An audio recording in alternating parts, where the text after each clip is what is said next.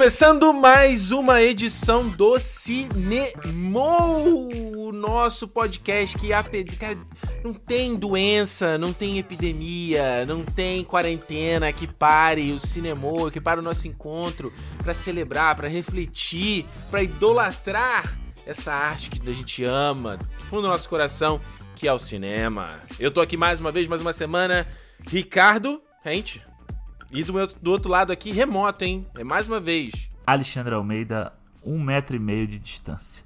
um metro e meio de distância. Gente, já vou pedir desculpa. Quem ouviu o programa na semana passada, meia dúzia de pessoas que ouviram, que eu falei assim, ó, semana que vem a gente vai gravar ao vivo de novo, parar com essa porra. Alexandre, que, que, que não, não, não, dá, cara. Acabou, o cinema vai ser assim agora, gravar remoto pro resto da vida? Então, eu cumpri a minha parte, eu cheguei aqui. Aqui, Só aqui que... em Vancouver, né, pra quem não sabe. É, aqui no Canadá, aqui em Vancouver. Só que, com toda essa pandemia que está aí virando o mundo de cabeça para baixo, é. então, aí eu tive que. A gente tá tendo que manter uma. Eu, principalmente, né? Tô tendo que manter uma quarentena aqui. Não é forçada, é indicada que você mantenha 14 dias em casa por ter voltado. Então, nós não estamos podendo ficar um de cara pro outro. Exatamente. Aí agora, você falou pande pandemia, mas os caras falaram que era epidemia. Qual a diferença de epidemia para pandemia? Não sei. Ah, então, pelo que eu vi, porque, né, a gente, hoje em dia a gente lê no, na internet é assim, é Big Brother, Covid-19, Covid-19, Covid-19, Big Brother, então só tem esse assunto. Aliás, espera aí, que, né, cara, você voltou do Brasil com essa porra de Big Brother que tá foda, hein? Caraca, o cara foi, ah. não tava ligando, voltou pro Brasil, agora tava tá usando VPN pra assistir Big Brother. Que porra não, é essa? Cara, eu sempre gostei ah. de Big Brother. E aí, só que aí quando eu fui pro Brasil, essa edição tá muito boa, cara. Essa edição tá muito boa. Tá bom. Entendeu? Dá pra gente falar sobre vários assuntos sobre essa edição. Tá bom. Mas enfim, aí um dos, dos artigos lá explicando que pandemia é quando você tem essa, essa questão do, de espalhar né, o vírus por vários países. Uma epidemia dentro de um território. Ah. Quando você começa a espalhar por mais territórios, vira uma pandemia. Igual Pangeia. Lembra da Pangeia? Ah, olha aí, cara. Agora entendi tudo. e, galera, vale dizer aqui, né, dar um recado para você. Se você aí que tá, tá ouvindo aí, eu e o Alexandre, a gente tá aqui no Canadá é, e o nosso público tá no Brasil. E fica aqui o nosso... A gente tá brincando, tá tentando levar uma leveza para vocês, mas a real é que é um assunto sério. O que que tá acontecendo não é brincadeira. Aqui no... Como falou, o Alexandre voltou, tá tendo que fazer uma, uma quarentena forçada. Eu... É, já estava trabalhando de casa, fui desligado da empresa que eu estava trabalhando porque eles estão começando a né, reduzir o, o, tamanho da equipe, né? Porque isso vai afetar a economia. Então, assim, onde eu estava trabalhando, mais de 100 pessoas foram mandadas embora, assim, do dia para noite, sabe? Então, isso uh, mostra que a coisa é séria. E acho que não tem que ficar com esse papo de achar que você não está no grupo de risco, que é... Porque, assim é uma coisa que afeta todo mundo, sabe? Você é. pode não ter risco de morrer, mas você tem o risco de ficar doente, de ter sintoma, de passar isso para outra pessoa. E então, faça a sua parte, se cuida de evitar aglomeração, evitar estar com as pessoas, lavar sempre a mão, lavar sempre o rosto, né? Em vez de tocar as coisas, né? A gente sai tocando as coisas na rua e não percebe, depois toca o nosso rosto. E nisso daí, cara, o vírus, você. Eu tava lendo que o vírus pode ficar, Alexandre, em objetos uhum. até três dias, cara. Caraca. É, não, eu tenho. Eu peguei o hábito de, se eu for à rua, né, quando eu tive que ir à rua para fazer umas compras aqui, eu dei uma, uma esterilizada no meu celular, na capa do celular, no fone de ouvido, sabe? Que fica muito é. próximo do nosso rosto aqui. E porque, assim, eu vou te falar, vou, vou confessar para você, isso, esse coronavírus no início, para mim era uma coisa que eu falava assim: não, calma, é uma gripe que tá lá na puta que pariu da China, entendeu? Então era uma coisa. Aí quando eu já tava no Brasil quando começou a explodir, né? E aí você começa a ver, tipo, nações inteiras se fechando, sabe? Tipo, você vai vendo o que tá acontecendo na Itália, e você vê Estados Unidos começou a cancelar NBA, sabe? Que é movimento de grana absurdo. Yeah. É. Filmes que estão sendo adiados, sabe? Eu tava vendo, são não sei quantos bilhões já de prejuízo para o entretenimento, assim. Então yeah. É. é. Aí você começa a ter uma, uma real noção de que cara, os agentes, né, que estão por trás disso, eles também estão vendo que vai dar merda. Então, aí você começa a, se preocupar e aí começa a chegar mais perto de você. É, Os exato. casos no Brasil começaram a aumentar, começaram a aumentar. E assim, é, a gente no Brasil, principalmente, tá, numa, tá no começo da curva subindo. Então, se a gente não fizer a nossa parte, o problema do vírus é o grande, proble o grande problema dele é a, é, é a facilidade dele de transmitir, né? Exato. Então, se a gente não tomar cuidado, o problema às vezes a gente, a gente que é jovem, né? é, é passar isso pro nosso pai, pra nossa mãe, pro nosso avô, para um sobrinho, para um primo pequeno, entendeu? É. Então acho que o, o grande, é, o grande negócio é a gente pensar para frente, a gente pensar no próximo, em quem tá do nosso lado. Exatamente. Então, galera, não seja. É, não faça pouco caso da situação. Eu tenho visto bastante pessoa ainda a essa altura do campeonato fazendo, desmerecendo, falando: ah, isso é só mais uma gripe, como já aconteceu tantas outras, outras vezes. Ah, eu não me lembro de ter acontecido, eu tenho 32 anos, eu não lembro de ter acontecido antes ah. esse tipo de coisa, de né, tantos filmes aí, Mulan foi cancelado, Novos Mutantes, é, é o, o 007, sabe? É dinheiro perdendo, né? não é sacanagem, sabe?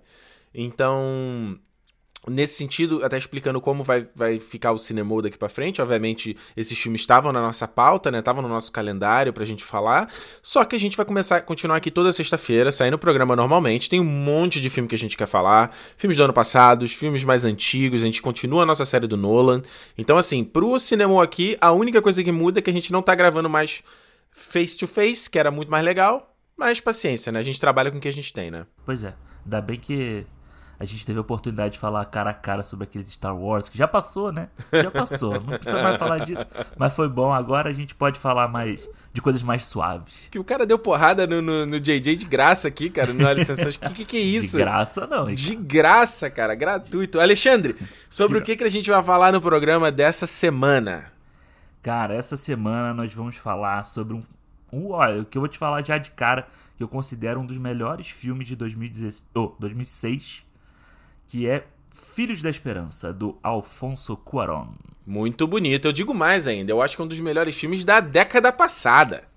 ah, tá, e Filhos da Esperança, dirigido pelo Afonso Cuarón, 2006, com Clive Owen. A gente vai, vai tocar, to, tocar, trocar uma ideia sobre esse filme, que até o tema é pertinente pelo que, está acontecendo. Uhum.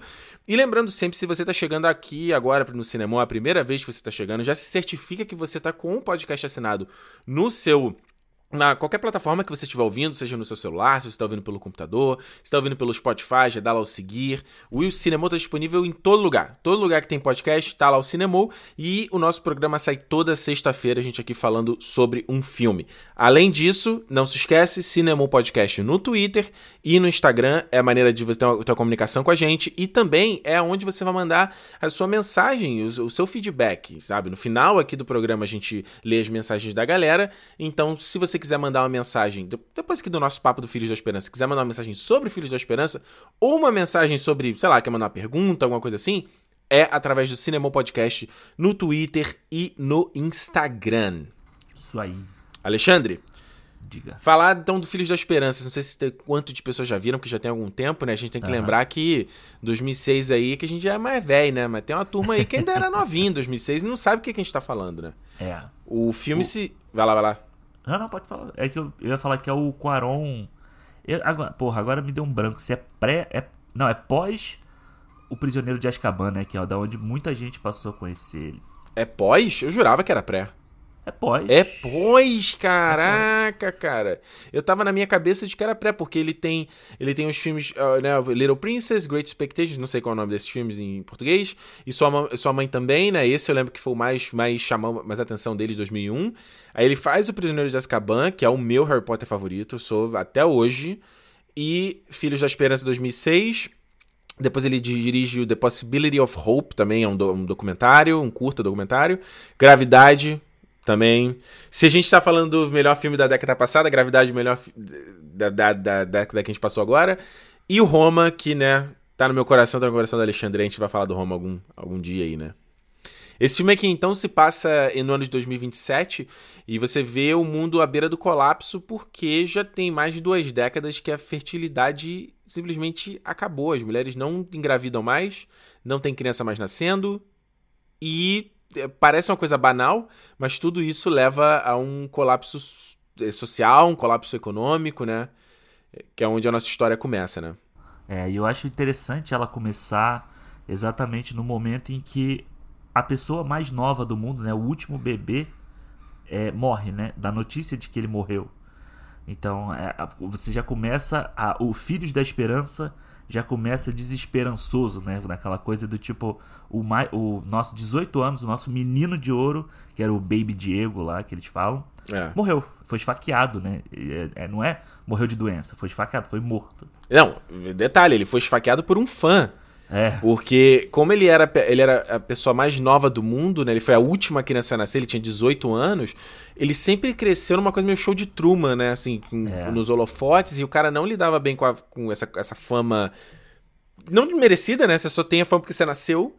E a pressão e tal, e um fã vai pedir um autógrafo, acho que ele, ele tem uma reação, e o próprio. Que lembra, é uma coisa meio até John Lennon, né? O cara é, é assassinado pelo próprio fã dele, né?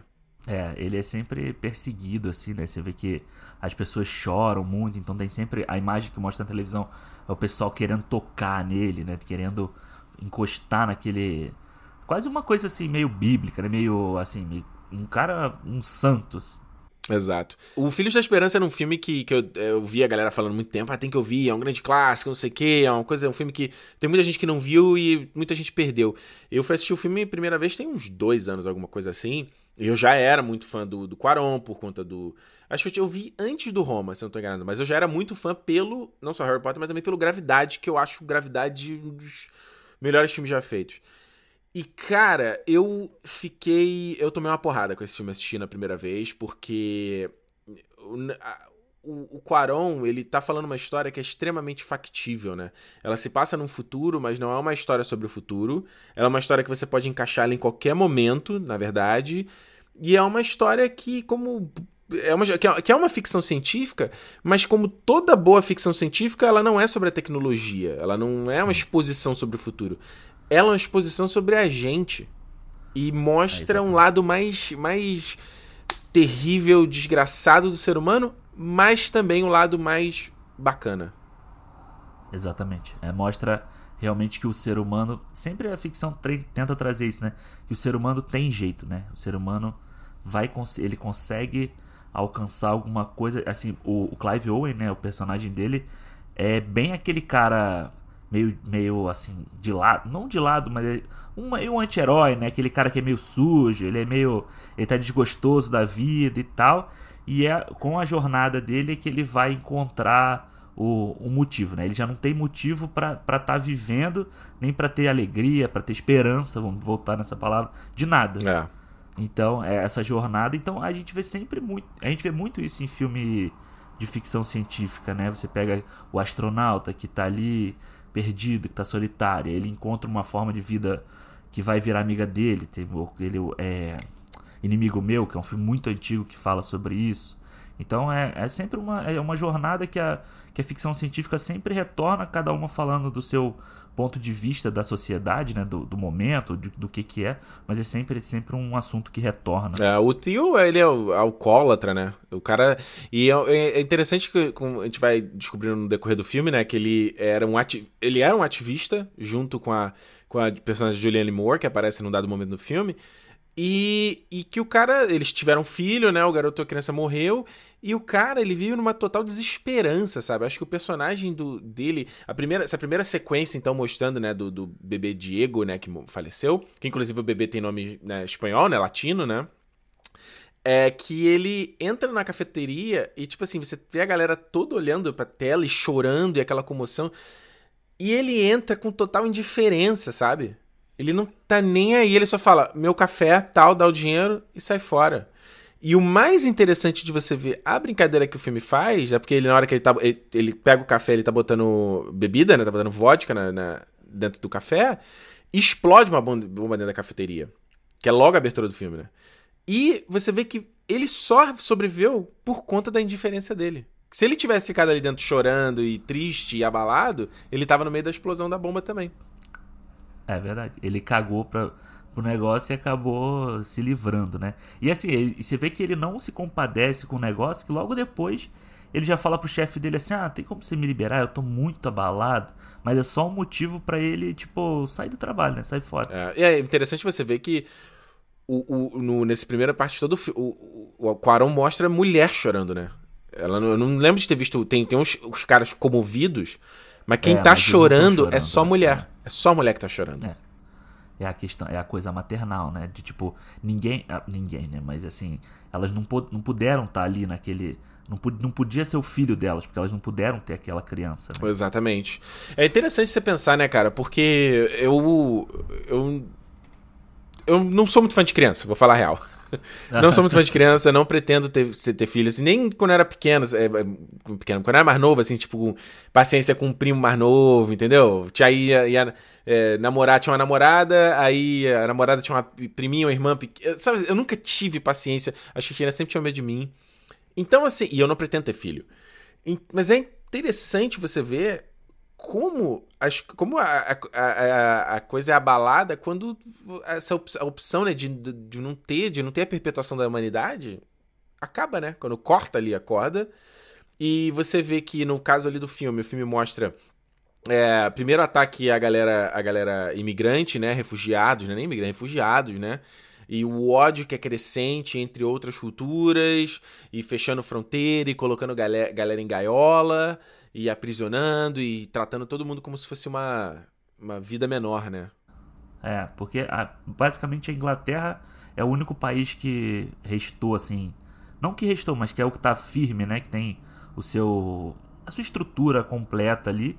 Todos os outros. É, é interessante ver o filme porque você tem isso nas televisões, nos jornais, nos, nos cartazes, né? Então você tem coisas assim, tipo, tortura de jornalista, é, pessoal pedindo que o príncipe Charles, que na- no caso ali era rei, é, que ele saia.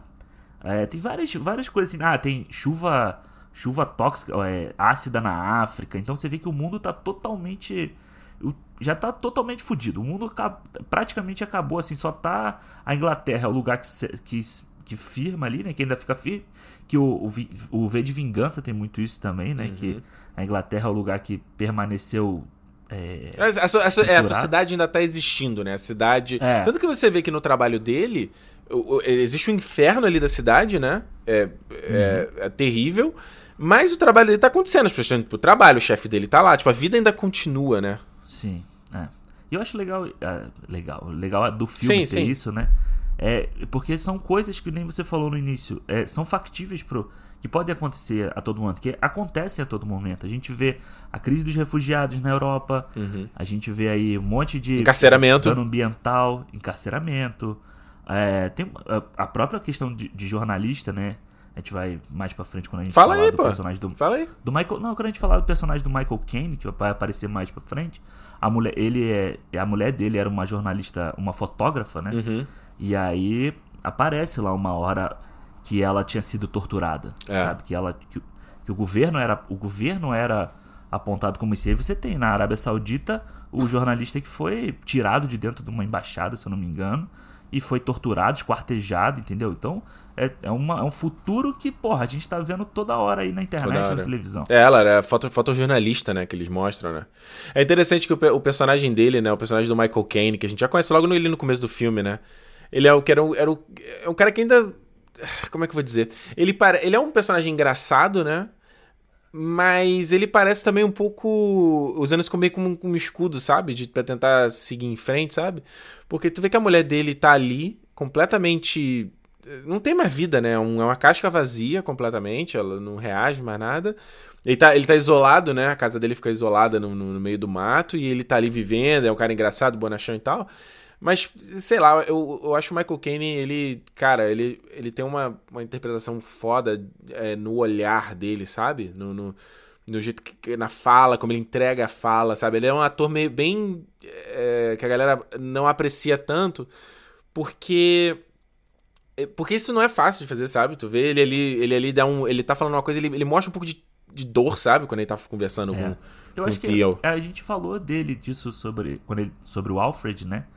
E eu acho que aqui ele faz a mesma coisa. Ele tem um papel ali que tem a foto do, tio com a mulher, com a ex-mulher e com o filho que morreu, sabe? Então ele tem aquela ternura pela mulher dele, pelo, pelo personagem do Clive Owen e tem uma, uma aquela amargura, né, dele com o mundo em si, mas ele não perde também um pouco de ter esperança de que vai, de que pode ter alguma coisa pra melhorar e tal. Então ele consegue trabalhar muito isso é, na, na, mesma cena ele consegue fazer isso tudo e, e, sem falar muito, né? Eu tava até lendo que foi o primeiro personagem que ele fez maconheiro e que ele é, se inspirou no John Lennon. Você falou do John Lennon, ele se inspirou no John Lennon pra Pô, fazer. Pô, e parece, né, com aquele cabelinho ali, aquela pinta de artista, né? né o coletinho, o né? Oclinho. É, e é legal que ele fala que o, que o, o Tio tá ouvindo um zumbido, ele fala, então vamos botar um pouco de música clássica, né? Alguma coisa assim. Aí ele bota um metal tocando. Um metal trashzão, né? Fica o cara gritando lá. É, é legal do, do de, né, nessa história, então, né, que a gente vai ver quando o pontapé dela acontecendo, que é a, a personagem da Julianne Moore, então, entra em contato. Esqueci o nome com a personagem da Julia, né? É Julia o nome dela? É Julia. Entra Julia. em contato com ele ali, né? Sequestra ele, né? Porque é. ele abandonou a parada, mas ela continuou investida na causa, né? Sim. Que eles estão ali com causa de. Esse, esse, esse aqui pra mim é um pouco, um pouco nebuloso. Qual é realmente a causa ali do grupo? Eles estão a causa ali de, de luta humanitária, né? É, eu acho que é meio que. E é meio contra o governo, né? Eles falam que é contra o governo. Tanto que eles são chamados de terroristas. É, exatamente. É. E, o, e aí a missão dele, então, vai ser, vai ser justamente levar uma parada pra ela. Certo? Isso. E esse filme aqui, porra, quem não assistiu e vai pegar a referência clássica do Logan, né? É, cara, a estrutura dos dois é muito igual, cara. É bem parecida mesmo. É o cara solitário, sem esperança, que tem, tem, tem esse, esse, esse invólucro, essa, essa coisa que ele vai ter que levar de um ponto a outro. Ele não é, não é uma luta dele, mas ele é jogado nessa luta. E fica aquela coisa meio também filme de cowboy, né? Fica ali o Last of é, Us, sabe? É isso. Eu não tinha pensado no Logan, é verdade. Essa é bem, é bem a estrutura é bem parecida. Até o Michael Caine mesmo. A gente pode pegar o, o Xavier do filme. Exato. Exato. Ah. E o, o, Last of Us também aí, o jogo, né? Que é um jogo, pô, é, também é outra temática. Chegou a jogar o Last of Us? Não, não. não. Porque o Last of Us é também, só que é do. Né, a sociedade tá em. Só que no Last of Us a, cidade, a sociedade colapsou totalmente. Você tem os zumbis lá criados a partir de um fungo. E tem essa menina que ela, ela foi contaminada e ela foi curada. Ela se curou. E então, tipo assim, pô, se essa garota conseguiu, ela tem alguma coisa, a resposta tá nela, né? E eles têm que levar ela é, até um grupo, alguma coisa especial que vai conseguir salvar a situação. E aí o legal desse no, no, dessa primeira parte ali com ela é quando a gente dando só uma avançada rápida aqui, que é quando a gente descobre que é a, a Cree, né? Que é uma menina refugiada é, de algum país da África, né? Provavelmente por conta do é, sotaque dela. Eles é, eles falam que ela, que ela seria uma africana mesmo. E ela tá grávida, né? Sim, eu acho, eu acho isso muito legal porque é o, o Quaron, eu vi uma entrevista dele que ele falando que ele usa, ele queria usar, ela, ela não existe no livro. O Filho da Esperança é um livro. É, escrito pela P.D. Como é que era? Peguei o nome dela aqui. P.D. James. James, isso. Mas eu tava vendo que ele não ele, ele, ele não foi ler o livro, né? De novo, porque ele não queria que eu não queria ser tão influenciado, né? Isso, é. E, e ela gostou, inclusive ela gostou da adaptação dele. E, e aí ela aqui, ela não existe, né, no, no, no livro. E ele quis ser uma, uma personagem africana por causa da teoria de que todos nós viemos da África. É, rapaz. Então é, ele realmente quis dar esse, esse tom da, da teoria, teoria da origem única. Peguei até o nome pra ver. Origem única, que foda. É, que todos viemos da África, né? Então é uma coisa bem. É um, é um detalhezinho. Um detalhezinho, um detalhe bom do filme que ele colocou que eu acho bem interessante. É, e você vê que quando tem a situação deles discutindo ali, que tá tendo aquela, aquele conselho da galera, e o que que eles vão fazer, né? O que, o que vai fazer com a menina e tu tem uma galera que fala, cara, a gente vai usar isso como bandeira. Tem gente que vai pegar essa garota e vai querer dissecar ela e cortar e tentar descobrir o que aconteceu. Entender por quê, né? Por quê. E aí é que pinta o grande problema, né? Porque o. Tem até um, um, personagem que fala nessa reunião que ele fala: Não, eles vão pegar. Ela vai pegar o bebê e vai entregar e vai dizer que, ela filha, que o bebê é filho de uma polonesa. Eles não vão querer dizer que o filho, que o filho é de uma refugiada, entendeu? De uma africana, que é tipo uma vida menor, entendeu? É. Eu acho que esse é muito o papel do Chiwetel Ejiofor. Foda, né? hein? Gosto fala... muito dele, cara.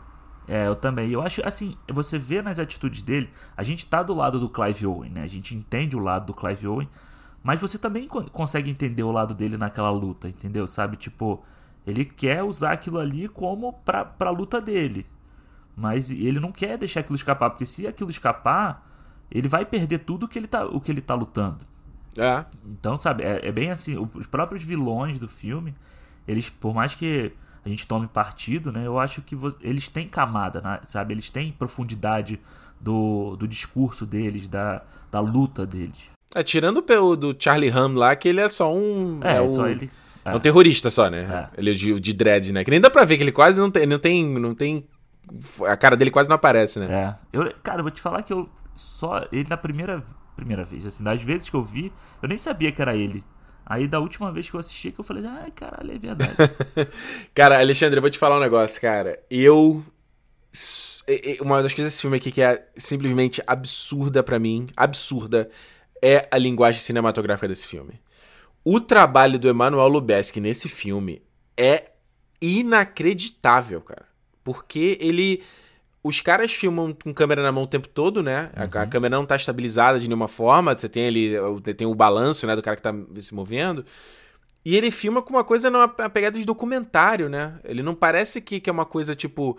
Uma. Ele, eu tava até vendo um, um comentário do, do Quaron que ele fala que não, não, queria filmar como se fosse tipo um Blade Runner, que é uma coisa mais. Uhum. É, ah, por falta de ter melhor, tipo assim, meu videoclipe, entendeu? O espetáculo e tal. E não, ele filma como se aquilo ali tivesse passado em uma época. Uhum, é. E é, mano, é maravilhoso. Principalmente porque eu, já, eu sou tarado por câmera na mão, adoro, acho que dá um, traz uma proximidade. Mas tem a questão de que o filme ele é contado pelo background, né? Então você vê que o filme não tem close-up. O filme não tem o plano que tá fechado só na cara do ator. Porque o filme ele não vai parar para te. Eh, tem exposição, obviamente, algumas coisas que os atores falam, mas você vai entender o que, está acontecendo no mundo pelo background, né? Pelo, pelo, que tá, pelo que tá em, atrás, pelos jornais, pelos anúncios, né? A própria a, pessoa, a mulher do, do Michael Caine, né? Você sabe por ela uhum, através do, do background, né? Eu acho que é muito. Eu acho que isso a gente vê muito também quando ele, o Quaron fez isso no Roma, né? Que todo mundo falou muito das cenas dos dos cenários vivos, né? Daquele monte de coisa acontecendo ao mesmo tempo. Eu acho que aqui isso acontece muito, sabe? Toda a cena que o, que o Clive Owen tá andando na rua, ou que ele tá fazendo alguma coisa, tá acontecendo muita coisa. Você tá vendo ali, porra, o pessoal que tá preso, aí no cantinho ali tá o cara apanhando, aí no outro canto tá o cara, porra, sei lá, é, um cara comprando não sei o que. Então você vai pegando muito do, da sociedade, do que tá acontecendo ali, se você reparar nisso. Assim, assim eu acho que não é tão fácil você reparar isso na primeira vez que você vê. Você fica focado muito nele. Mas então, eu acho que é aquela coisa de você rever os filmes, né? Que muita gente fala. Na... Quando você vê pela segunda, terceira vez, e que você já não precisa prestar tanta atenção na história, você já sabe o que vai acontecer, eu acho que é aí que você pega muito da essência do filme, né? É. O, eu, eu, isso é uma coisa que quando me cresceu muito. Porque eu comecei a ver o Filhos da Esperança, a primeira vez que eu vi, é. foi por causa da parte técnica. Do que todo mundo falava e tal. E aí, porra, a primeira vez que eu vi foi, caralho, muito bom tal, parte técnica e tal, não sei o que. Aí eu fui ver na segunda, fui ver na terceira. Cara, e aí você pega, tipo, uma cena que é a cena que. Uma das minhas preferidas do filme é a cena que o Clive Owen vai na. Naquela usina lá, né? Visitar o. O cara é primo dele, eu não sei o que. que, que é um parente dele, o Danny Houston, né? Que faz é, o, faz o, o milionário ali, o ricaço. E aí você vê ali, tipo, você tem três referências principais naquela cena, né? Você tem a capa do. A principal, né? Que é a capa do álbum do Pink Floyd. Uhum. Você tem o Guernica, né? Do Picasso, que tá na parede dele, o quadro. E a estátua do Michelangelo. São as três principais coisas que aparecem ali. Aí eu, porra, dessa vez eu falei assim: ah, vou, eu já tinha percebido isso das outras vezes. Eu falei assim: vou pesquisar o que que isso significa, né? Isso tem que ter algum significado. Por que, que ele escolheu essas coisas? E aí você vai ver que tudo assim, Guernica tem luta contra o autoritarismo, contra um fascismo que está crescendo, crimes contra a humanidade. Aí você vai ver, tipo, o Animals, né, do Pink uhum. Floyd, é, ele, ele é uma releitura do Revolução dos Bichos. Caraca. É, então você vai ver ali, porra, é uma crítica à indústria, é, violência racial, inflação, tudo que é o período da época do, do, do disco. E o Michelangelo a mesma coisa. Aí o Michelangelo falou assim, porra, mas o Michelangelo é o que? É o perfeito, né? É a estátua perfeita e tal, é o. É o, o que eles querem alcançar. Que é a estátua, inclusive, com a prótese é, robótica, né? Exatamente. Aí você vê durante o filme, você tem algumas coisas falando sobre alcançar a perfeição, a juventude e tal. Aí eu falei, é só isso, mas aí tu vai. Aí eu fui pesquisar. E não é só isso. Essa estátua, ela, se, ela foi um símbolo de tipo liberdade civil Caramba! Então, tipo, caralho, uma cena só que tem dois minutos, ele coloca tanta coisa ali, que tem tanto significado, que aí, porra, aí o filme também explode na minha cabeça e vira uma obra-prima, entendeu? É, você pegar essa própria cena do, do com o Danny Houston mesmo, que ele vai lá pedir, pedir uns papéis, né, pra, emigrar, pra passar da fronteira, e ele é o cara milionário e tal, e você vê que o cara ainda tem funcionário, né? Tem os, tem os, os empregados dele ali, né? Tem o filho dele que é um adolescente rebelde, que é o, que é o clássico. e isso que você falou desses, desses dos negócios de juventude, né? Foi uma coisa que também chamou atenção lá, o, Billboard, né? O outdoor ali, falando de como você poderia se rejuvenescer, tratamentos estéticos. O que é, e é louco, né? Porque o, o filme ele é filmado todo ele é filmado com a. Quem mora aqui no, na América do Norte consegue entender isso melhor. Mas ele é filmado como se fosse ali um dia ensolarado no inverno, né, Alexandre? Que o é, sol tá isso. baixo, ele nunca tá muito alto, e você vê que ele tá bem longe, né? Você tem a luz do sol ainda, mas não é quente. É, é, um, é, um, é bem... ele, cria uma atmo... ele cria, cria uma atmosfera, né? E o filme brinca muito com, com verde, né? A coloração do verde, de, do, do azul, tem muito amarelo também. E é interessante nesse plano que mostra o outdoor, que o outdoor é super colorido. Uhum. Embora Chama tudo atenção, né? Não, é tudo externo, tá nessa merda, mas o outdoor é muito colorido. E é interessante porque isso, como isso mostra, é, a, a, a, você falou da luta de classes, né? Que é a parada, cara, você, você vê.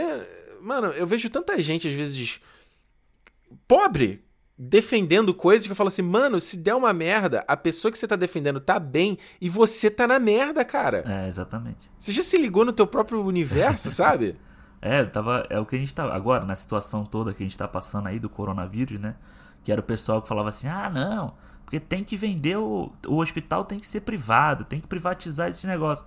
Aí agora as pessoas estão tipo, né, da questão do Porra, o governo tem que ajudar, o governo tem que fazer, tem que dar oportunidade da gente se tratar. Então você, o seu discurso não está combinando. Exatamente. Você quer privatização ou você quer estatização, entendeu? É. Mas é aquele negócio, né, cara? Eu acho que é uma coisa que eu admito que eu já passei por isso uma época, assim, de sei lá, você tá tirando dois pau por mês ali e tu tá achando que tem um rei na barriga, entendeu? Tá achando, porra, eu consigo comprar as coisas que eu quero, tem aqui o iPhonezinho, tem a parada, e falou, mano, isso daí não é nada, cara. Isso daí não é nada. Aconteceu. É só você, você dar um, uma parada aqui que vai mudar um pouco essa balança e tu tá fudido. Exatamente, é. é. Teu iPhone vai ser vetor para você pegar um negócio. É, exatamente. E, é interessante você ver, principalmente o que você falou, né? Em situações dessas como coronavírus, eu cansei de ver gente que, tipo assim, continua vivendo a vida normalmente, continua saindo normalmente, ah, não vou mudar minha vida, ah, não vou fazer o quê? Continua... Assim, caralho, cara, sabe? Enfim. É, a gente tava falando de cinematografia mais uma vez, né? Negócio do background também. Como é bonita aquela cena que ele tá ali no galpão, né? Capturado. E aí a câmera, ele tá. Que é muito o que ele também faz no Roma, né? Uhum. Que o foco, na verdade, é, o foco. Tá tudo focado, né? Tá tudo em foco. É um fo o foco mais profundo. E você tá vendo os, os, jornais ali, né? Com, com as manchetes e tal, do, do, do grupo, e tudo amarelão, né? É, mas é, e é legal o exercício. Eu fiz isso, né? De você pausar para ler as manchetes, sabe? Aí você pega, você pega um monte de informação ali, você fica assim, cara, esse cara, aí você vê, né, o trabalho da produção de tipo pensar várias coisas para colocar ali e tudo faz sentido naquela luta dos caras que estão prendendo ele, né? Exato. A luta da Julia. É. Outra coisa foda, e isso também me fez pensar muito, é questão de plano longo no filme, né? O filme, é, ele não trabalha com. Uh, acho que esse plano sequência é só no final, eu diria, onde você está em múltiplos ambientes e múltiplas situações. Mas o filme trabalha plano longo o tempo todo. E o prim... esse mesmo que ela, quando ele tá falando com a Julia, eles saem do galpão, dá a volta, a câmera passeia por eles e, e, e depois ele é, captu... ele, é, ele é preso de volta para ser liberado. E a câmera deixar ela sozinha só no, no, no, ambiente, né? Filmando ali ela no, naquele espaço, né? E, é. porra, acho que é um dos planos mais impressionantes do cinema, que é toda a sequência do carro, né? É, não, cara, aquela, aquilo, aquilo ali é inacreditável. Você, ficar, você não entender como é que ele foi, como é que ele fez aquilo. Caraca, mano, a câmera tá passeando dentro do carro, cara. É incrível. E aí, o mais impressionante, Alexandre, é porque tem uma sequência. É, é, ela é uma sequência inteiriça mas acontecem um milhão de coisas. Começa com os caras trocando uma ideia, né? Que ele acorda do, ele tá dormindo, ele tá roncando. Aí tem uma troca ali de uma brincadeira. Aí eles brincam com a bola. Né? Ainda tem isso. Isso, é, eles brincam a bola de jogar um pro outro, assim, né? E aí tem o ataque ali do- dos, dos, dos malucos ali, que depois a gente descobre que é uma situação criada, né? Aham. Pelo, pelo o maluco lá do Charlie Han. Onde a personagem da Julianne Moore morre, né? Toma um tiro ali no pescoço. Depois ainda aparecem os policiais. E eles eles- saem, entram do carro, vai pra lá e vem. Caraca, mano. Ah. E é inacreditável. É inacreditável. Essa, essa cena, assim, tipo. eu- toda vez que eu vejo, eu fico meio que de olho esbugalhado, assim, sabe? Tipo. Cara, e aí ele, no Roma, né? Voltando ao Roma, ele faz de novo isso pra mostrar assim, ó, não foi cagada, entendeu? Eu sei fazer isso aqui.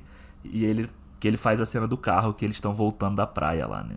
Ah, sim, sem dúvida. Ele, ele também faz a mesma coisa. Não, não com tanta situação acontecendo, né? De uma forma menorzinha, mais o bate-papo ali, mas ele também faz. Ah, mas você vê aquela cena da rebelião, né? Mais pro final ali, do, antes do final do Roma ali. É, Cena da rebelião, tu fala, porra, o cara já fez isso aqui, tu vê como é que o maluco é mestre, né? exatamente. Não, essa, essa cena é absurda. Eu tava vendo, tava lendo que, embora ela seja inteiriça, são seis. São, tem seis takes diferentes. Que os caras colaram com. Tem truque ali de câmera, tem seis. Cara, e é o próprio carro, né? O carro é um rig criado especialmente pra câmera ficar ali dentro. O, o banco ele, ele gira e sai, o, o para-brisa sai também pra, pra câmera não- os atores não ficarem, né? Na, no caminho da. Cara, é impressionante. Mas, o que eu queria dizer é o seguinte. Porque, beleza, a parte técnica é foda e é impressionante. E aí me vem o ponto do. Por que o plano tem que ser longo? Por que, que tem que fazer isso? E aí eu lembro quando eu comentei aqui no programa do 1919. E eu vou 17. repetir. 17. Que eu, eu acho que eu contei nesse programa. Me, me corrija se eu não tiver, se eu não lembro se eu não contei. Que quando eu tava falando do 1917 pra Juliana, minha mulher. Ela, tá, mas por que, que o filme é assim? Eu contei isso, no- no- nesse- não lembro. Não lembro. Que ela me perguntou por que, que o filme é assim. Eu falei, ah, porque o cara quer passar ali, né, aquela- sensação de que tá realmente acontecendo, não vira uma coisa cinematográfica, de você você tem, fa- te- te- tenden- tendenciar teu olhar, né? Tipo, fazer ele no close-up, que o close-up ele passa uma X sensação, você vai focar no. né? E, cara, eu acho que nesse filme aqui é absurdo, porque você tá, você tá ali, sabe? Você não tem meio que pra onde correr, entende o que eu quero dizer? Sim, sim. Tipo, a câmera não corta. Ah, E isso, cara, vai criando, acho que vai dando uma, uma ansiedade ali, uma sensação de, de meio de claustrofobia no filme, sabe? é, eu acho que, Que é brilhante. toda essa, essa coisa da, de você, da câmera na mão o filme inteiro, é como se o espectador fosse estivesse acompanhando. Ele, você tá sempre ao lado dele, né? Você tá sempre andando junto com ele. Então, nesse momento que você, você tá dentro do carro com o cara. É. E você não sabe, você não tem visão, tipo, externa, assim, 360. Você não consegue virar a cabeça e olhar o que tá acontecendo do lado de fora. VR, que- né? É, que muito. não, e muitos diretores faz- fariam isso. Colocariam uma câmera do lado de fora, mostrando o carro passando e aquele monte de coisa acontecendo do lado. Não, ele, ele se mantém ali, então você não sabe se vai vir um cara de trás, se vai vir um cara do lado. Então você, você se torna um personagem dentro daquele carro também. É, é, exato. Tanto que você vê na parte que, quando o tio Etel sai pra atirar nos policiais, você tá do ponto de vista na altura do, do, do, do banco do passageiro, e depois ele sai pra acompanhar o Clive Owen e ele sai. No, é, como é que eu vou dizer? A câmera ela segue o movimento humano, né? Porque tem um humano operando ela. Não é o cara botar num, num trilho ali, numa parada que ela vai se movimentar numa velocidade que não é humana, Aham. e, e te coloca ali, cara. Sabe? E mais ainda, eu acho que o filme também, ele. a- a- a- como ele. Se ele faz corte, é um corte muito sutil. Aham. Que, que, que ele pode passar quase invisível, sabe? Então tem a, a sequência que ele tá lá na, na, na fazendinha ali, que ele já descobre que a Cree é, tá grávida e tal, e aí ele, ele vê que. é, descobre que o maluco, né, o Charlie Han, tá é, é, junto ali do. Que eles chamam de, eles chamam de Fish, né? É, eu fiz. Eles são o Fish. E aí, cara, é uma coisa muito meio videogame até, né? Você acompanha ele descendo a, a- parada, ele vai sair por uma porta, aí ele entra num outro corredor, a câmera muda de, de ângulo, né? Tem hora que ela tá fazendo a câmera subjetiva, outra hora a câmera objetiva, né? Uma hora tá seguindo a direção dele, outra hora tá seguindo ele. E quando ele, por exemplo, ele vai, ele vai sair da casa, a câmera corta de um jeito muito sutil que você nem percebe que, ela, que, que teve um corte ali, entendeu? E ele continua fazendo um plano longo dele do lado de fora. E, mano, que ele para pra ouvir na janela. E aí tá. tá- caraca, é- porra, Alexandre, esse plano é lindo demais, cara. Porque ele filma o tio Etel atacando o, o- Que eu tô lembrando o nome dos personagens, né? O Charlie Han, que ele fala. Ele faz uma ameaça, né? E você tá vendo aquilo da, do lado de fora da janela. Uhum, sim. É do caralho, cara. É do caralho. caralho, E É o que eu acho mais legal do filme é que, ao contrário do 1917, que eu acho que o grande problema do 1917 pra mim foi, assim, a, a ideia deles de fazer um plano de Que grande problema. Você gostou do filme, você Não, deu nota alta aí mas pra ele. fa- olha não vem com esse papinho agora não, que podcast, passou, tá? passou as festivais, as premiações, tu quer pagar de, de, de crítico. Não, Sai está daqui. registrado, está registrado. Que eu acho que o grande problema é a gente ficar caçando aonde o filme teve corte, sabe? Que eu acho que é o que me tira a atenção do filme. Esse filme, eles fazem de uma forma tão sutil, porque o plano longo, o plano sequência, o plano longo, ele é parte do- da, da experiência que você está tendo ali, que você não fica caçando ele passar numa, numa pilastra para ele cortar, ou É. ele passar num, num lugar mais escuro, sabe? Você, inclusive, acredita que o cara tá passando numa, num vácuo, num, num vão ali escuro, entendeu? Sim. Eu acho Ah, e, que... não, e não só isso, né? Eles... Quer concluir? Não, não, eu acho que isso é que isso é que dá mais é, autenticidade ao, a ele escolher usar o plano sequência, entendeu? Dá. E você vê que ele faz, ele usa o tempo todo, mesmo quando tem cena que é- não é plano longo e tal, muitas vezes ele usa a câmera justamente de forma subjetiva. Assim, a câmera faz aquele, é, aquele é, whip pan, né? Que ela gira, ela, ela segue o movimento, ela segue o olhar da pessoa, né? E às vezes, em vez de ficar é, cortando e rebatendo. E. Enfim. O que mais a gente pode falar aqui? Do, do, do- porque aí o filme vai numa sequência dele com essa, a- viajando com a menina e com a cuidadora dela, né? É, e para quem os pros saudo, saudosistas, a cuidadora dela, que é a, a diretora do Matilda, né? É a- ah, é? É, Não aquela sabia. vilãzona, é. E aí, eu acho que eu acho que assim, depois que, que eles fogem, né, dos, dos Fish lá, do Chiwetel Ejiofor, do Charlie Hunnam, vira uma corrida contra o tempo de quando que aquela criança vai nascer. De tipo, vai o vai dar merda é tipo, vai nascer, a gente tem que chegar no no como é que é o nome do projeto humano, né, lá no Tomorrow, que o, o barco depois chama Tomorrow, né, É, que é, é. é legal isso. O amanhã. É, e aí eles têm que chegar lá logo, e aí você tem um monte de coisa que vai acontecendo no meio do caminho, né? Então eu acho que aí o filme vira realmente uma corrida com o tempo, é uma bomba relógio. É, o personagem Michael Caine morre. É, tem toda a situação dele encontrar lá o, o Cid lá, que era um maluco que ele conhecia, que ia levar eles até um ponto. Depois o Cid, é um- quando ele descobre que tem um bebê ali, ele, né, tem a, ele, ele tenta roubar o É, bebê, tenta né? roubar, é. E eu acho que é, é muito bonita a cena quando as pessoas veem o bebê, né? Aquela... Não, peraí, peraí, não, não, não. A gente chega lá, cara. Ah, já ia falar assim, que- não, calma aí. O, pensei que tu ia falar da cena do, do nascimento. Que é, porra, é, é absurdo como ele, como ele filma realmente o nascimento ali, né? É, aquele bebê é bebê digital, tá ligado, né? É digital, né? Cara, é inacreditável. É. É Eu- inacreditável. Quando eu vi esse filme pela segunda vez, a primeira vez eu nem me lembro direito assim, mas quando eu vi eu falei assim, não, ele não vai filmar ali, né? Ele não vai virar essa câmera do jeito que eu tô achando que ele vai fazer. Ele não vai, Ele não vai. vai. não vai. Ele vai, é. Ele vai. Eu acho bonito porque é tudo luz natural. né? Assim, não é tudo luz natural, mas tu vê que o Lubesc já segue aí um pouco a, a, a- a- aquela tendência que vai depois ele vai fazer no, no The Revenant, que é só luz natural. Ah, no próprio Birdman, que também é muita luz ali, que é a luz. É tudo muito. Parece que é tudo iluminado pelo que tá no set, né? Não É. parece que é uma luz fake, né? E que tu vê que tem. É só, é só lamparina, né? É só lamparina filmando Só eles lamparina, ali. é. É, é muito bonita essa cena. É uma cena que. E é o momento que o filme para, né? Tipo, que você tem a atenção do nascimento, assim, da, da- do choro e tal, de esperar aquele choro, de esperar aquele barulho. Mas é um momento que o filme dá uma, uma coisa, uma.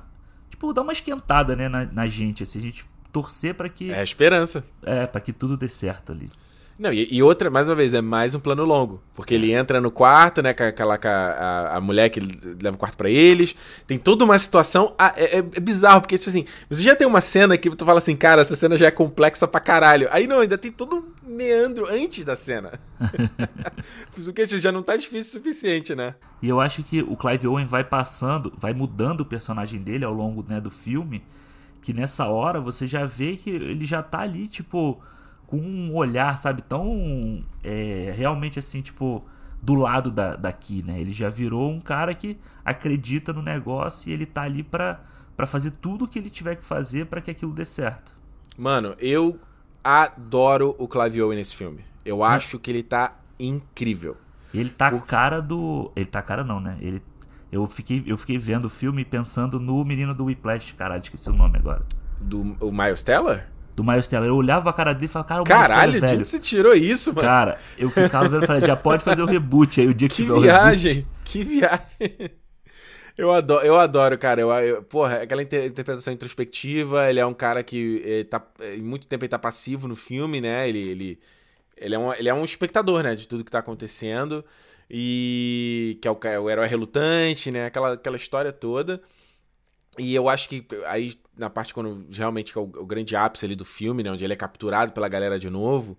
E tu tem um que tá acontecendo, The Uprising, né? Que é outro, outro plano longuíssimo, que é o meio do ataque. Que loucura, É, Alexandre. esse é absurdo. É é um negócio assim, de, sei lá, 15 minutos, eu acho, de filme num plano daquele. Com explosão, com parada acontecendo, é prédio, é tanque andando. Eu tava vendo o Quarão falando que o, o- esse, esse filme, parte do roteiro, ele é escrito pelo próprio Clive Owen. Porque ele fala assim, quando você vai fazer uma cena, uma, uma situação que, beleza, você tem um planejamento, você está ensaiado, mas tem muita coisa que vai acontecer de forma inesperada. E o trabalho do diretor, é- cara, ele tem que estar um ator que tá muito, que tá muito, que ele confie muito, porque vai, se o filme vai dar certo ou não, é como o ator reage a esse, essa imprevisibilidade, entendeu?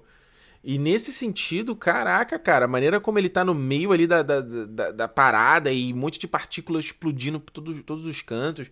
Puta merda, Alexandre. Caraca, cara. É, e ele, ele é acreditado como roteirista, né, o Clive Owen. Porque ele sentou com o. Ele sentou com o Quaron, inclusive, pra pensar no background do. na história passada, né, do. do tio. Então, ele. O Quaron decidiu colocar ele como roteirista porque ele fez parte do processo de criação do filme, inclusive. Então, tipo, tem cenas é, excluídas que, que eles tinham pensado nisso, que- cenas que eles nem chegaram a fazer, inclusive, que eram coisas de detalhes que eles iam pensando assim, porra, ele tem que, sei lá, roubar uns negocinhos, uns. Como é que é o nome? Tipo um, um bilhete de gasolina, assim, que ele pagou gasolina. Então, ele, então tinha uns detalhes da, da personalidade dele que eles foram criando ao longo do filme e que eles, por tempo da- do filme em si, eles acabaram não usando. Então o Clive Owen acaba virando roteirista do filme por causa disso. Foda, né? Mas tu vê detalhes interessantes, né? Do fato dele nunca. Ele nunca usa uma arma o filme inteiro, né? O filme é violento pra caralho, mas ele não usa arma em nenhum momento, ele não segura uma arma em nenhum momento. É, os é animais, frágil, né? né? Ele, ele é total frágil. Ah. É, tu, tu tá falando dos animais, né? Os, o cachorro, os cachorros gostam dele, o gatinho que gosta É, dele lá, todos. E, e você vê na, você falou da fragilidade, né? Própria, essa própria sequência do ataque, né? Que ele entra ali no ônibus e aí, cara, voa um splash de sangue na, na, na- na tela, na câmera, né?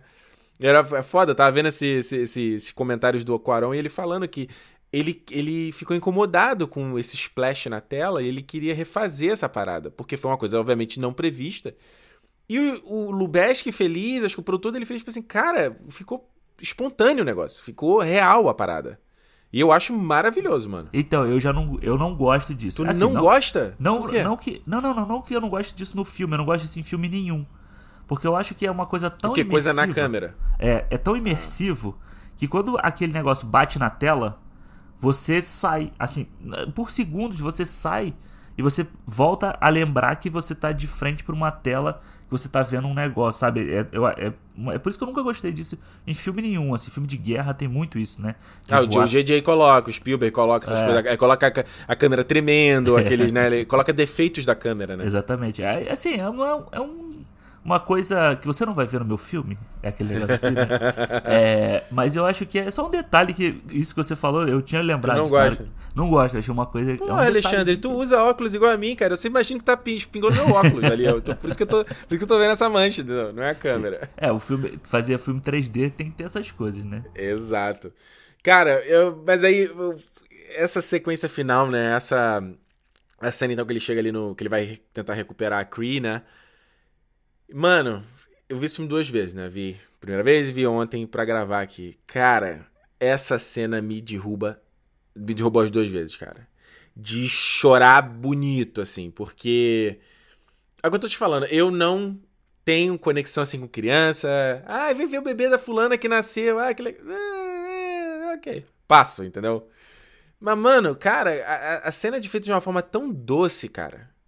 Quando ele. Quando o primeiro personagem do tio Ethel ele ouve a criança chorando. E aí ele fica lembrando da fragilidade da criança, fragilidade de um recém-nascido. E ele fala, é uma mulher, ou seja, a tendência de poder procriar, né? Tipo. E ele fala, lembra que tinha uma irmã. Puta merda, cara. É, eu acho que essa cena, ela é toda, assim, desde. Tá, do barulho, sabe? Do barulho o tempo inteiro. E quando fica aquele silêncio no filme, sabe? Do tipo. Porra, realmente existe uma esperança, existe. E aí todo mundo, quem tava brigando, quem tava fugindo, quem tava correndo, todo mundo para pra olhar e aí ela vem como se fosse uma. Eu, eu, sempre lembro do. É sempre o Gandalf, sabe quando o Gandalf chega da. É, duas é torres? É nas duas torres, é a salvação, aquela luz que vem descendo e todo mundo para pra olhar. No quinto acho... dia. É dawn, look east. Caraca, muito bom, cara. Eu acho que é isso. É aquela, ela vem descendo da escada assim e todo mundo acompanhando. É, Quase é... como a, né, né a, mãe, né? A, a, a, mãe divina, a Madonna. Exato. E é o, é o contrário do início, né? É a tristeza do início de perder o último bebê que vira agora a, o espanto e a, e a, e a sensação de alegria de que tem um novo bebê. Né? Cara, é, me derruba. E a trilha do John Tavener é fantástica, porque ele compõe. Uh, ele sempre usa essa, uh, o coro, né? Que vira uma coisa meio religiosa, né? Que é, é o, é, tipo, é, um, é um canto, né? Um canto é lírico, eu não sei, eu não, é um, conheço. É um. Sim, mas. E ele usa em momentos específicos, né? Ele muda, mostra no, no, na morte do, do, Diego. Tem na cena depois que a Julia morre que o, que o Tio tá sozinho na floresta e começa a chorar. Ele usa também essa, a música. E nessa cena final começa ali o, o, o, cara. E a guerra para que isso, mano. Quando eu vi a primeira vez, Alexandre, eu não estava esperando essa cena, moleque. Você não tem noção como é que eu fiquei. Eu fiquei derrubado, cara. Eu falei, puta que. Isso é lindo demais, cara. Isso é poesia demais. Isso tem uma, uma simbologia, tem uma pureza, tem uma coisa meio. Meio. Como é que eu vou dizer? Meio primal do ser humano, sabe? Meio da gente meio da gente no, no, no, útero dali da mãe, sabe? Aquela coisa de, de do, do, quentinho, da proteção, do, do, do, da pureza, de quando você, sabe? É, é, quando a gente nasce e não tem não tem preconceito, não tem, sabe, julgamentos, não tem nada. Você é um invólucro vazio, ele pronto para é. potenciais infinitos, sabe? É, o, é, a origem, né? É o nosso, a nossa origem, da onde a gente veio, da onde tudo começa, né? Puta, cara, aquilo ali é, é foda. É foda, é foda. Pra mim, o, pra mim, o filme já terminava aí, né? Ele até vai pra frente na, de mostrar realmente é, ela encontrando pro barco, nada ele dá uma resposta. E termina ali com o Tio morrendo, né? É, com ele cumprindo a, a missão dele, né? Acaba que é aquela coisa do, do herói que, que cumpre a sua missão e ele pode descansar. Ele já não tinha mais a mulher que ele tinha gostado, ele já não tinha mais o filho dele ele já não tinha mais o Jasper, que era o, o grande amigo dele. Então é o que ele é o final que ele podia ter, o final que a partir dali ele cumpriu o papel dele, né? Ele entregou, vai, ele chegou no final, né? Ele conseguiu entregar a, a esperança para de volta para a humanidade. Exatamente. E, Fala e a gente vê tipo no fundo, né, a, o bombardeio, né? Tá acontecendo um bombardeio. Os caças, os caças os bombardeiam caças a cidade. Passam, é. Foda, cara. Foda, foda, foda, foda, foda. E aquela discussão, né? Tava. Assim. Filhos da Esperança, né? A, a cidade. A, a sociedade tá desesperançada, né? Desesperançosa. E. E o, o filme termina de uma forma até meio agridoce, né? Meio. Tipo, inclusive você não sabe o que, vai acontecer com ela dali pra frente. Você não sabe nem qual é, o, qual é do projeto humano, né? Você não sabe nem qual é da. É, ela, ela seria esperança. O projeto seria a esperança você entregar para lá, mas a gente não vê. O que, que vem depois dali? É, o filme termina com né, um, uma fagulha de esperança, mas a pergunta é o que, que a gente vai fazer com essa esperança, né?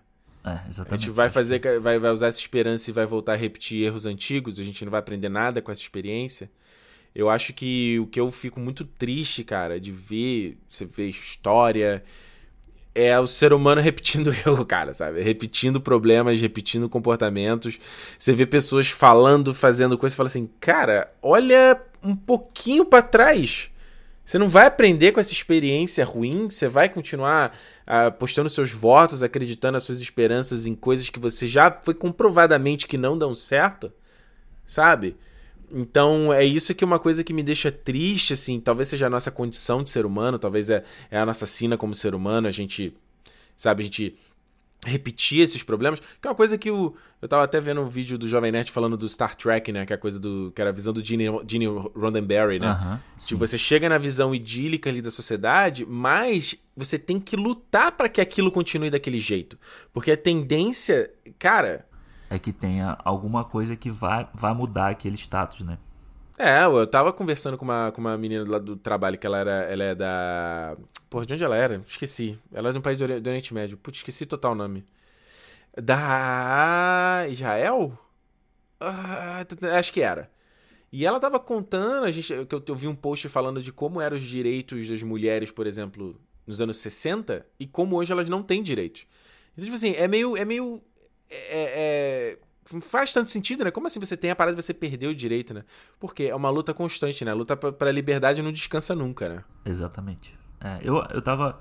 Uma coisa que me deixou muito assim foi essa semana com, com essa coisa toda do, do coronavírus. Aí você vê, tipo, o presidente da nação mais importante do mundo, né? Que é os Estados Unidos, que é mais importante, assim, mais poderosa e tudo. Que ele pode ter falado pra, um, uma farmacêutica criar uma, uma vacina só pro país dele, cara. Só pra lá. Sabe, tipo. É bizarro. Não tem humanidade numa, numa coisa dessa, sabe? Não tem uma. Porra, não, aí não tem, não tem esperança nenhuma, de novo. Não tem esperança nenhuma quando uma pessoa pensa uma, uma coisa assim, porra. Você tem 470 mortos todo, em 24 horas na Itália e o cara pensando só nele, porra, vai tomar no cu, entendeu? E não só isso, né? É o fato dele usar o termo Chinese virus, né? Ele chamar de vírus chinês. E eu vi uma. No dia que a gente tá gravando aqui, tipo, tava rolando um vídeo aí de uma repórter né, na, num- na conferência falou assim: por que, que você usa esse termo? Esse vírus, não, esse vírus não tem nacionalidade. Ele não, porque o vírus veio da China e é isso, eles são culpados e a gente tem que dar o nome. Então, assim, você vê mesmo que, que a coisa se controle, você cria um preconceito que é já notoriamente conhecido e existe né, o, é, o preconceito asiático, né? E chegar sem falar assim, e ficar essa mancha, né? E usar isso como ferramenta de propaganda, é, porque as negociações com a China estavam. Tem, o governo Trump tem passado por esse estresse o tempo todo. E é impressionante porque, é, mais uma vez, você não, ah, você não vive dentro do seu país. Você que vive no seu. Você não vive dentro do seu bairro, na sua rua. Você vive dentro de uma, de uma cidade. E a sua cidade está dentro de um estado. E o seu estado está dentro de um país. E o seu país está dentro de um continente. E o seu continente está num planeta. Então você. Ah, beleza, nada não vai me afetar, mas o tanto de, de, de negociações que o, que o seu país faz com outro país e coisas do outro país que vem pro- pra tua mesa, sabe? E- Então, pra mim, cara, Alexandre, é uma coisa que me dói ver essas coisas que eu falo assim. é, Eu tô maluco, assim, eu tô. Eu tô como é que. Como é que, que. que é isso, sabe? Não, sou- não é possível que só eu pense dessa forma, né? Não, não, não é possível que esses caras não estão vendo isso. Sabe? De, de- é, é, é, é triste demais. É triste demais. E é por isso que eu acho que um filme. De, ter- de ter fala- trazido o Filhos da Esperança aqui, eu acho que é um filme. Ele é um filme pesado, ele é um filme difícil de ver, mas é um filme bom porque ele mostra, ele é um exercício de, de, de empatia, ele é um exercício de, de você imaginar o que, que pode acontecer e o que, que a gente, quanto humanidade, tem que fazer e lutar para que não aconteça. Exatamente. É isso aí. Vamos para as notas? E vai lá, começa aí. Teu, teu, teu balanço final de Filhos da Esperança, tua nota, vai lá. É, Filhos da Esperança é o filme que pra mim ganhou. Assim, eu acho que nem sei qual foi a vez que eu vi ele pra fazer aqui o, o, o Cinemol. Então, cada vez que eu vejo, é, então, são mais detalhes, são mais camadas que eu vou descobrindo. É um filme que te, tem, tem muita coisa pra falar. Eu acho que, é, modéstia à parte, a gente ter escolhido esse filme, sabe? Pra falar nesse momento, eu acho que era, seria uma escolha muito fácil você falar sobre um contágio, você falar sobre uma epidemia agora. Mas eu acho que esse filme, por mais que ele não trate de uma pandemia como que a gente está tendo hoje em dia no mundo, ele fala muito mais sobre o nosso mundo hoje em dia do que esses filmes de, de zumbi, de, de, de doenças, coisas assim, sabe? Ele fala exatamente isso que você falou. Ele fala sobre empatia, sobre pensar no próximo, sobre pensar no futuro que a gente está deixando pro, pro, pro mundo, sabe? O que, que a gente quer, o que, que a gente vai ter que lutar daqui pra frente por causa disso. É você pensar, tipo, que uma pessoa frágil ali, ela pode ser a, a solução para tudo, sabe? Não é você acreditar que o cara armado, o cara que é o soldadão, não sei o que, ele não vai salvar na luta, na porrada, não sei o que. A gente tem que. Todo mundo tá abraçado, todo mundo querer junto achar essa, essa, essa esperança, essa, essa luta por uma situação nova, por mudar, por, sabe? Saída do que a gente tá agora. Então acho que o Quaron ele fala muito sobre isso nos filmes dele, sabe? Sobre humanidade. Até no próprio Harry Potter, quando ele é um filme. O. O, o caralho, como é o nome? Prisioneiro de Azkaban. Ele tem muito disso, né? Eles precisam trabalhar juntos, sabe? Ele, os três precisam estar juntos. Então, é, é, isso é uma temática que ele está sempre junto. Ou, tá sempre junto, tá sempre usando. Então, eu acho que nesse filme aqui, eu acho. para mim, esse é o melhor filme do Quaron, na minha opinião. Ele é, eu gosto mais dele do que Assim, não é o mais que, mas sabe? Gravidade é muito bom, Roma é muito bom, Prisioneiro de Escabão é muito bom. Escolha de esse... Sofia, né? É, foda, né? Mas esse aqui, para mim, é o filme que é completo. É um filme completo. E é... você vê, é engraçado que até no mesmo ano teve o, o, o Inharito, né? Ele fez o, o Babel, é do mesmo ano. Então são é a galera que tá aí dominando Hollywood, né? Os mexicanos que estão dominando. Latino! E, e dos três, assim, que o pessoal fala, os três amigos, né? Pra mim também, o Quaron é o cara mais foda. Pra mim é o cara que consegue passar mais emoção e tudo. Então, cinco estrelas, Filho da Esperança é foda. Foda, é foda mesmo. Cara, o Filho da Esperança é um filme que. Acho que você falou, né? O, o, o, uh, você falar um filme de zumbi, ele tenta muito na coisa da fantasia, né? Da. da é tipo assim, beleza, o filme ele pode ser o mais, mais cru possível né, nessa estética, mas ainda assim vira uma fantasia. Eu acho que o impressionante do, do Filhos da Esperança é que você vê projetado muita coisa real, sabe? E como a gente falou no começo, coisas que não necessariamente aconteceram juntas, sabe? Né? Elas acontecem. Você porra, olha aqui o problema dos refugiados, encarceramento, né? e, e, e xenofobia, sabe? tudo isso a gente vê em, pipocado aqui e ali em diversas, diversas outras histórias. Você tem a parte, obviamente, é, fantástica, entre aspas, que é a questão da, da, infertilidade, mas que é uma coisa extremamente factível, sabe? E é interessante porque ele entra, o filme até não, não, não, não, toca, né? Não é a história do filme, mas ele ainda tem esse subtexto também do, do, do papel da mulher, né? De, de como é, o tanto que, que mulher sofreu na história da humanidade e que, se você para pensar, cara, sem, sem essa, obviamente, os dois, né? O casal para formar, não tem humanidade, brother. Não tem. Você não nasce criança, não tem humanidade. Acabou. Então, eu amo a maneira crua que ele dirige. Cara, o Lubeski, eu tava vendo um vídeo falando do, do Roger Dickens, né? Falando que ele era um grande perdedor, porque já foi indicado três vezes ao Oscar. e ele tava comparando com outros filmes que ganharam. E, e comparando com o Lubeski. No anos, anos que, assim, porra, olha o que, que o Roger Dickens fez. Mas o Lubeski ganhou aqui no Revenant, no Birdman e no Gravidade. Aí eu, puta, eu acho que entre o Dickens e o Lubeski, eu tô com o Lubeski, cara. É, porque eu, acho, eu acho ele incrível, é uma estética que eu amo. E é um filme que, que para quem é, é Pra tu, é, pra, um filme pra todo mundo, para quem é fã de cinema para aprender, né? Essa parte técnica, técnica a gente falou. Mas, só antes de concluir um ponto que você tocou, da coisa de. de, de que eu tava lendo que nos Estados Unidos a, aumentou exponencialmente a compra de armas, né? Durante esse período do coronavírus. De arma, munição. E tipo assim, mano, arma não vai salvar ninguém de nada, brother. Tipo assim, a, a, a, não existe uma arma que é feita para uma parada que é feita para matar salvar. e ela salvar a coisa. Ela obviamente vai te proteger e tal, mas a, a, resposta não é essa. A resposta não é a arma, é, é, o, é o trabalho colaborativo, é se unir, é, é, todo mundo, é você entender que não adianta você tá sadio se o teu cara do teu lado tá doente. Uhum. É Os dois estão doentes, sabe? Não tem como. Cinco estrelas, brother. Não tem quanta conversa, mano. É incrível. É incrível.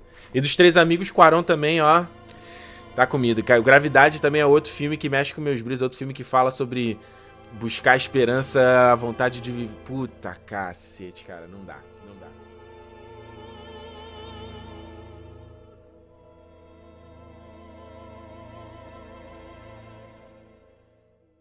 É isso.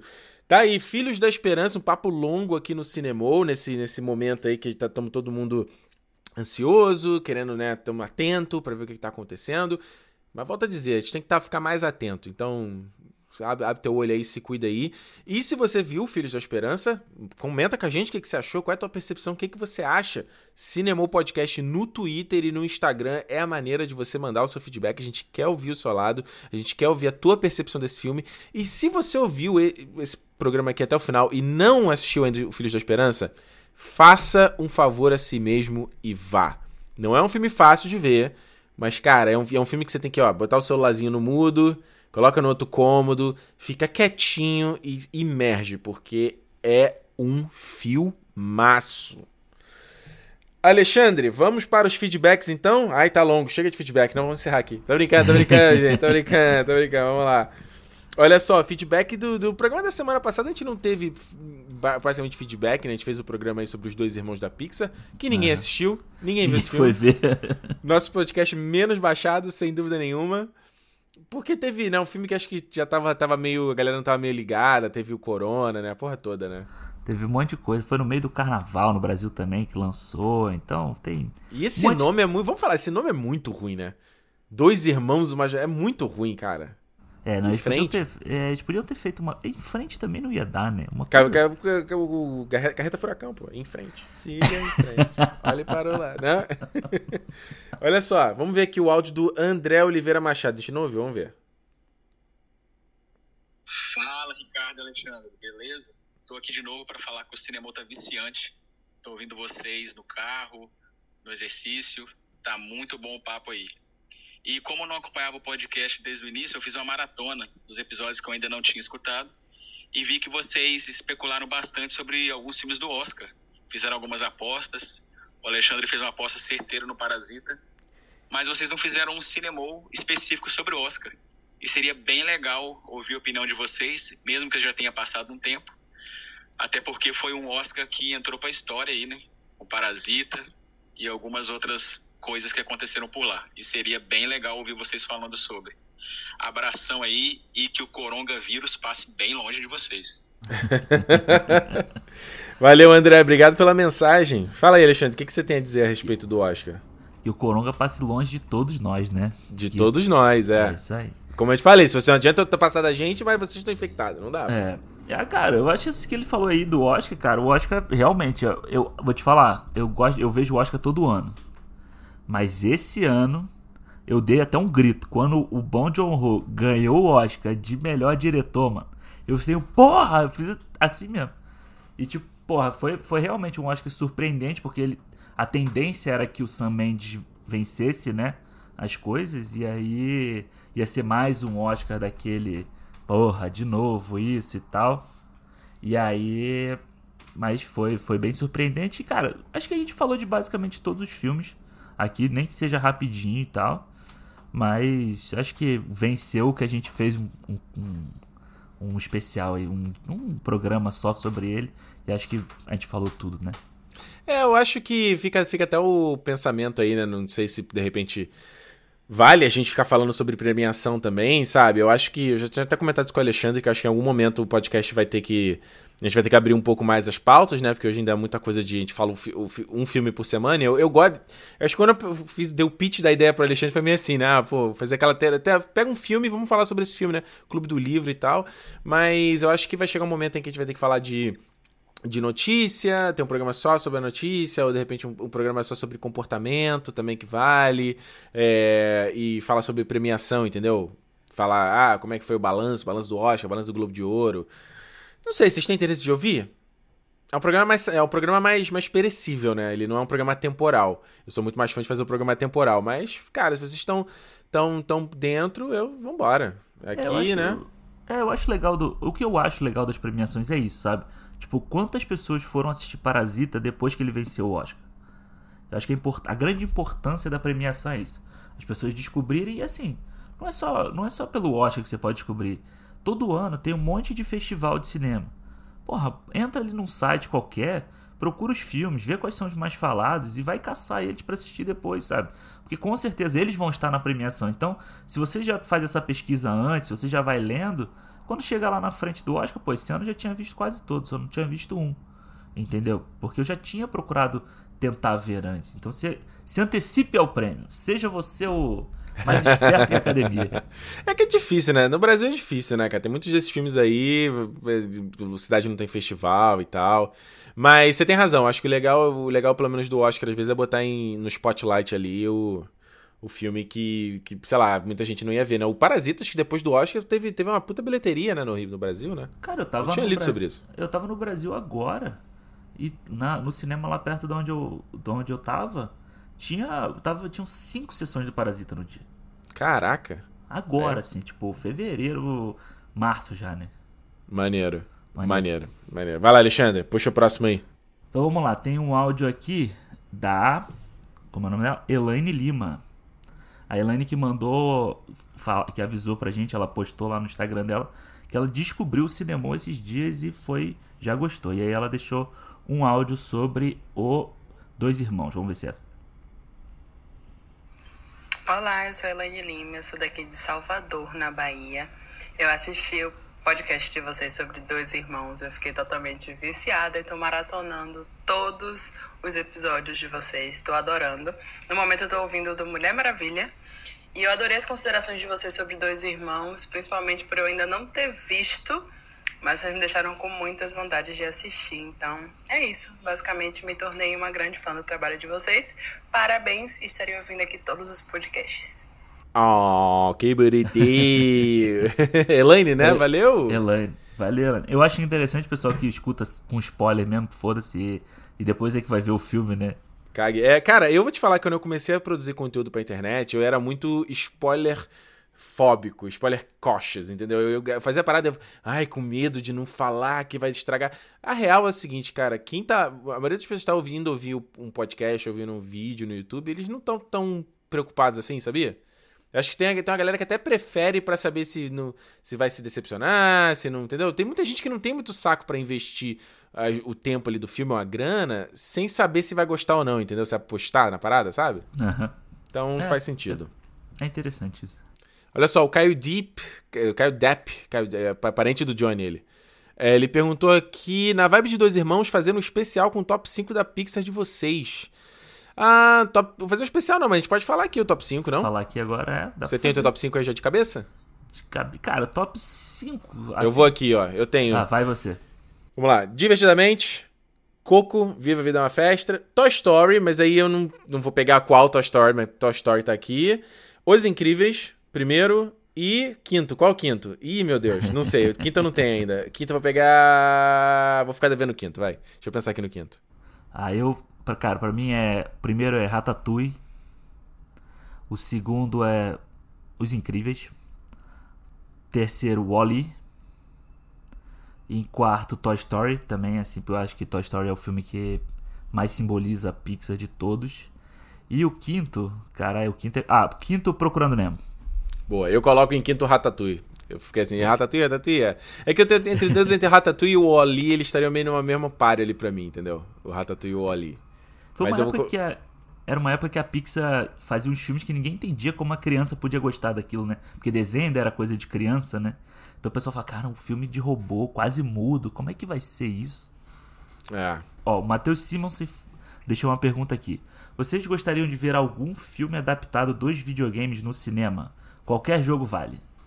Eu tenho, God of War. Sempre, cara, os rumores de um um filme do God of War já rolam há muito tempo. O Jaimon Wilson, ele tava no- na, na, para, na, na linha ali pra fazer o Kratos, mas isso já tem mais de dois- 10 anos. Esse projeto foi pro. pro, pro- né, perdeu. Eu acho que o God of War. Sim, óbvio que você tem o Uncharted, tem o, o Last of Us, mas esses já são jogos que já são cinematográficos. Você já joga e ele parece um filme. Então, seria muito chovendo molhado. Agora, o God of War eu acho que daria um filme de ação muito legal, cara, com uma pegada, negócio da família, sabe, uma coisa de vingança, meio com uma pegada meio anos, anos 80, 90. Puta, cara, com a ação foda, sabe? 18 anos, ia ser sinistro. Vin Diesel fazendo Kratos. Que Vin Diesel o quê, cara? Não, não, tinha que ser um, tinha que ser um, é, não poderia ser um ator muito novo, tinha que ser um cara mais velho, já que já foi vivido, mas tinha que ser um maluco que que conseguisse entregar a parte da emoção também, né? Porque o Kratos ele é um personagem muito é, muito ruim nos jogos, no, no último jogo do, do PS4 que ele ganhou uma tridimensionalidade, ganhou uma profundidade na história dele e é, seria um cara que conseguisse entregar essa ação, né? Um maluco brucutuzão mas que também teria que, que, ter esse balanço da doçura e que você comprasse a jornada dele, porque nos jogos não, não tem muito isso, entendeu? Ele é bem idiota, assim, no, nos primeiros jogos. É, é mais aquele, aquela coisa. É, assim, mas eu acho que daria legal, daria, um, daria uma aventura, um filmão, assim, de porradaria, ação, violência, gore, foda, assim, é. sabe? É, o meu eu tô, assim, querendo muito ver o que vão fazer aí com o Mortal Kombat. Que eu acho que Mortal Kombat é o um filme que eu também acho que daria um puta filme de ação, assim, pesado, 18 anos e tal. Eu acho que. Não precisava nem ser só um filme só de luta, assim, sabe? Tipo, para dois caras lutando, que nem eles fizeram com aquela, aquele filme antigo, né? Mas eu acho que dá, tem um, uma coisa legal ali, aquela mitologia do, do Mortal Kombat que eu. Tomara que esse filme aí que o James Wan tá produzindo, que ele seja bom, traga um pouco disso. É, fatalidade. Lembra? Você viu no, no filme que era fatalidade. Olha só isso, eu tô vendo aqui o resto dos comentários, mas tem muito comentário da galera pedindo o programa, né? Então, assim, gente, pensa em fazer podcast sobre trilogia da Homem-Aranha. A gente pensa em fazer podcast de tudo. De tá? tudo. É. Todo. Já comecei a pensar assim, hum, se vão fazer podcast. Vamos, algum dia. Então é isso, olha só, gente. Tá aí o nosso então Cinema 21, finalizando aqui. Mais uma vez, manda sua mensagem sobre o Filhos da Esperança no Cinema Podcast no Twitter e no Instagram. Semana que vem a gente está de volta com mais um Sim. capítulo da nossa série do Christopher Nolan, final do mês, né, Alexandre? Então, Exatamente. vai ser bacana. Vamos falar aí de Memento, né? Amnésia, Following.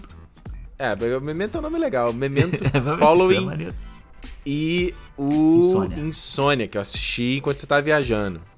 Bem legal o filme, bem legal. Bom, né? Então é isso, gente. A gente se vê. Como é que você fala? Ah, sim. Quer, quer terminar? Você quer falar você dessa vez? Eu não posso falar, eu acho que. É, não vamos esquecer de lavar as mãos, tá? Só para deixar ah. última vez aqui, lavem as mãos, se higienizem. Não passem a mão na cara do amiguinho sem.